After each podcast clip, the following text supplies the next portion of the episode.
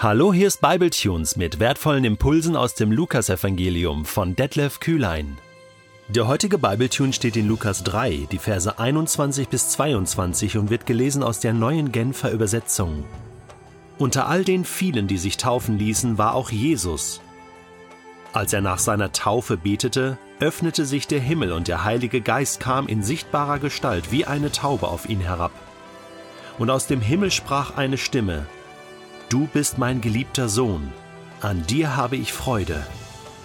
Die Taufe von Jesus ist ein super wichtiges Ereignis in den Evangelien, im Leben von Jesus. Warum? Dazu kommen wir gleich. Umso erstaunlicher ist es, dass Lukas, der ja das längste Evangelium geschrieben hat, was die, was, was den Inhalt angeht, also die Länge angeht, ähm, die Taufe von Jesus nur so kurz und knapp erwähnt. Also natürlich, er erwähnt sie, aber die anderen Evangelisten berichten viel ausführlicher darüber. Deswegen machen wir auch gleich einen kleinen Step ins Matthäusevangelium, um wirklich das ganze Bild zu haben. Also, ich weiß nicht, warum Lukas hier nicht ausführlicher berichtet. Ähm, man kann jetzt spekulieren. Es war ihm dann doch nicht so wichtig mit allen Details. Ähm, vielleicht hat er auch selbst die, die Tragweite äh, dieser Taufe nicht ganz so gesehen oder nicht für so wichtig erachtet für Theophilus, dem er ja geschrieben hat. Das sind nur Vermutungen. Was man aber sagen kann, ist, dass Lukas etwas erwähnt, was die anderen Evangelisten nicht haben. Und das ist jetzt wieder auch eine coole Sache. Denn Lukas schreibt, als ähm, Jesus getauft war, betete er und dann öffnete sich der Himmel. Also, dass sich der Himmel öffnet, das berichten auch die anderen. Aber dass Jesus betete nach seiner Taufe, das erwähnt nur Lukas. Und das finde ich doch sehr interessant. Jesus betete. Und das bedeutet, das war für ihn wirklich ein ganz wichtiger Moment, denn die Taufe von Jesus, das ist sein Dienstbeginn. Da findet seine Berufung statt. Da geht es dann wirklich los. Da öffnet sich der Himmel, da bekommt Jesus auch die Bestätigung des Vaters, und zwar öffentlich. Ein ganz wichtiger Schritt, ein ganz wichtiger Punkt in seinem Leben. Wir machen das jetzt mal und gehen kurz ins Matthäusevangelium Kapitel 3.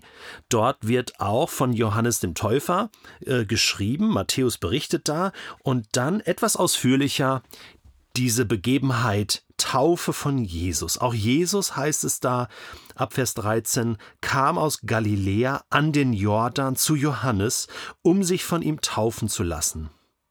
Und man kann sich das so vorstellen, also da war ja eine riesige Volksmenge und äh, Johannes stand am Jordan, im Jordan wahrscheinlich oder am Ufer des Jordans und hat getauft. Und dann kam einer nach dem anderen. Äh, also eine riesen Menschenmenge, eine Riesenschlange wahrscheinlich. Und einer nach dem anderen kam zu ihm dann ins Wasser und, und hat vielleicht seine Sünden bekannt oder gesagt, hey, ich möchte jetzt umkehren zu Gott. Und dann hat Johannes getauft.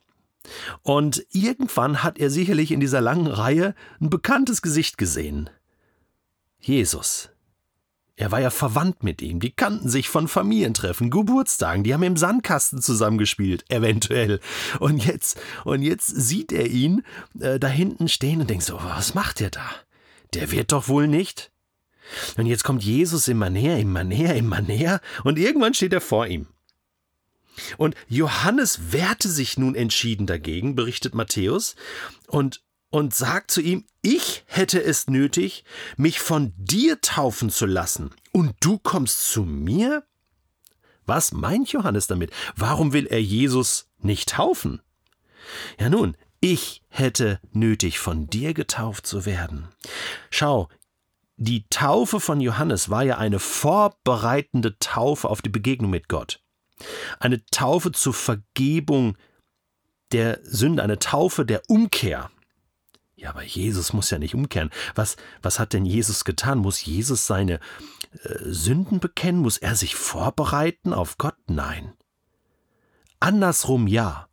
Jetzt findet der Wechsel statt. Aha, sagt Johannes, komm, du stellst dich jetzt hier in den Jordan und übernimmst jetzt. Ich war ja nur der Wegbereiter, ich war ja nur der Vorläufer. Jetzt bist du dran. Super, komm, ich steig aus, du steigst ein und dann taufst du mich. So ist es richtig.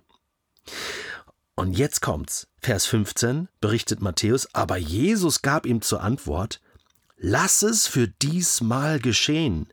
Es ist richtig so denn wir sollen alles erfüllen, was Gottes Gerechtigkeit fordert. Da willigte Johannes ein. Und dann tauft er Jesus. Was passiert hier? Was ist hier passiert? Etwas ganz Entscheidendes. Der Dienstbeginn von Jesus. Und was ist das für ein Dienst? Er ist das Lamm Gottes, was die Sünden der Welt trägt. Und vielleicht hast du diesen Gedanken noch nie gehört. Aber in dem Moment, wo Jesus im Jordan steht und Johannes ihn tauft, macht er ja symbolisch genau das, dass er das von Sünden verschmutzte Jordanwasser, wo die Volksmenge sich hat taufen lassen und ihre Sünden abgewaschen hat sozusagen, das schüttet er über Jesus damit bedeckt er Jesus. Jesus nimmt die Sünde des Volkes auf sich. Ganz bewusst. Und deswegen sagt er auch, lass es so geschehen. Alle Gerechtigkeit muss erfüllt werden. Du musst mich mit diesem Wasser taufen, denn ich bin das Lamm Gottes, was die Sünden der Welt auf sich nimmt. Das ist die Taufe von Jesus. Ist das krass? Ja, das ist krass. Und jetzt verstehen wir auch, dass Jesus aus dem Wasser steigt und betet in dem Moment. Und wahrscheinlich hat er gebetet, Vater im Himmel, hilf mir. Hilf mir, das, was jetzt da auf mich zukommt, zu tragen. Ich kann es nicht allein. Und dann öffnet sich der Himmel. Und der Vater im Himmel hält es kaum aus. Vor lauter Liebe, vor lauter Stolz und Wohlgefallen, vor lauter Freude ruft er, das ist mein lieber Sohn. Ja, mein Sohn, der diesen Weg geht für die ganze Welt. Ich habe Wohlgefallen an ihm. Er ist ein Wohlgeruch. Ich bin stolz auf ihn, so würde ich doch modern sagen, oder? Mein Junge, er macht das. Deswegen diese Taufe von Jesus ganz zentral ein ganz wichtiges Startereignis für den Dienst von Jesus in seinem Leben. Und die Evangelisten berichten darüber. Und nun noch einmal. An welcher Stelle des Jordans findet das Ganze statt? Das ist kein Zufall. Du kannst diese Taufstelle von Johannes heute besuchen. Sie liegt auf jordanischer Seite. Ähm, du kannst von israelischer Seite aus rüberschauen. Da ist der Jordan relativ schmal. Heutzutage hat ja nur noch 10 Prozent des Wassergehalts, den er früher einmal hatte. Wirklich ein kleines Flüsschen. Früher war der viel breiter. Und dort wurde Jesus getauft. Das weiß man. Und das ist die Stelle, die berühmt und bekannt ist in der Geschichte Israels. Was hat denn da stattgefunden? Genau an der Stelle ist Josua mit dem Volk Israel über den Jordan, nein, durch den Jordan gegangen, denn Gott hatte die Wassermassen aufgehalten. Und dann haben sie Jericho erobert. Das ist die erste Stadt, die man dann da antrifft, sobald man den Jordan verlassen hat. Liegt gerade direkt gegenüber dieser Taufstelle. Aha. Also kein Zufall, dass da, wo die Geschichte Israels im Land Kanaan, im heutigen Land Israel begonnen hat, die Landeroberung, die Erfüllung der Verheißung, die ganze Heilsgeschichte hat da begonnen an der Stelle und da wird Jesus getauft. Das ist kein Zufall. Das ist kein Zufall. An der gleichen Stelle auch wurde Elia entrückt. Elia und Elisa sind auch trockenen Fußes durch den Jordan gegangen und dann wurde Elia entrückt. Quasi in der Nähe der Taufstelle von, von Johannes. Und Johannes ist ja sozusagen der, der prophetische Nachfolger von Elia. Das haben wir schon besprochen. Malachi 3. In den letzten Tagen wird Elia nochmal kommen. Auch alles an dieser Stelle. Kapierst du?